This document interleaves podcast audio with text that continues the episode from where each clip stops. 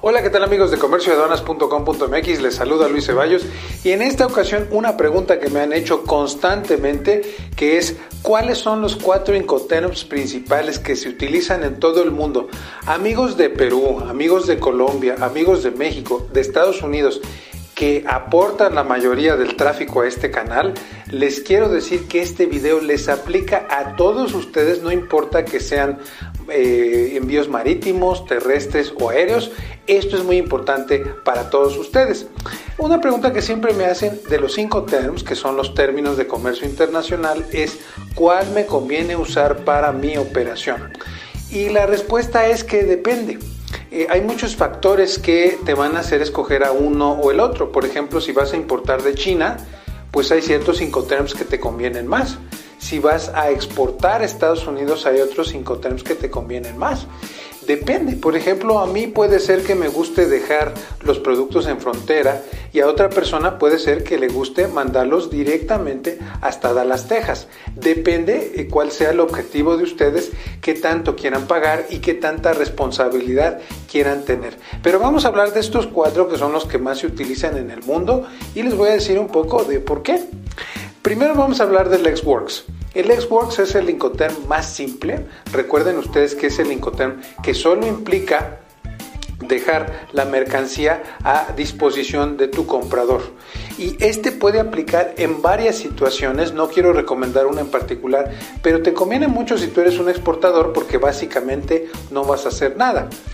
En otros casos se utiliza mucho el FOB, sobre todo para aquellos exportadores por vía marítima.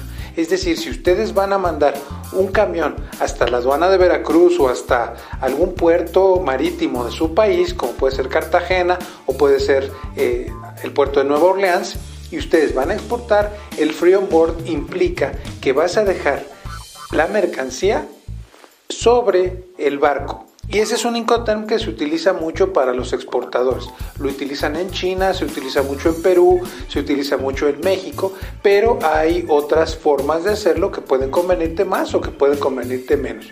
El tercer Incoterm que más se utiliza y quizás los chinos sean quienes más lo utilicen en todo el mundo es el CIF, Cost Insurance and Freight, costo, seguro y flete.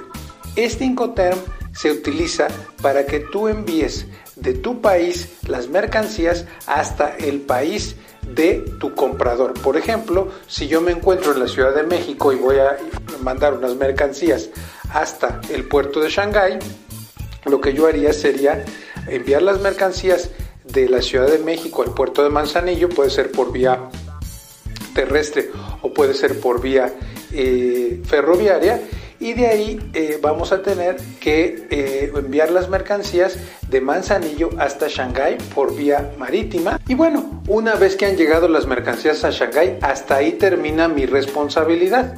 Como se pueden ustedes dar cuenta, en el Xworks es una responsabilidad diferente que en el FOB y que en el CIF.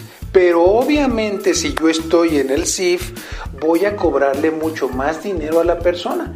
Es decir, escoger bien un Incoterm te puede dejar más dinero. Y el último, que es el que más utilizan sobre todo las mensajerías, es el Incoterm DDP.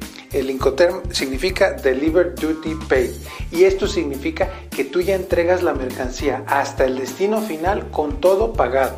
Este lo utilizan mucho las mensajerías cuando tú pides algo a Estados Unidos. Vamos a suponer que tú haces un pedido a través de internet a Estados Unidos y que ese pedido eh, te lo envía una mensajería como DHL, FedEx, UPS, etcétera. Eh, te lo envían hasta tu casa y al final te cobran los impuestos.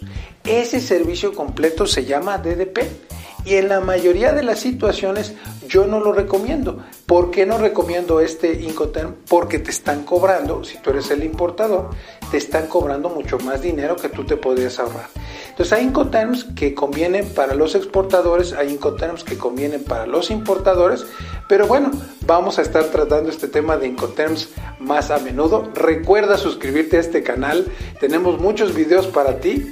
Eh, recuerda también, si estás en un departamento de comercio exterior, si vas a empezar tu negocio de importaciones de China o si las necesitas para tu negocio, debes de saber comercio exterior. Tenemos muchísimos cursos para ti de eh, operación aduanera, Incoterms. También debes de saber los detalles de tu Incoterm y tenemos varios cursos para ti en INSEA. Así es que nos vemos en una próxima ocasión y hasta pronto.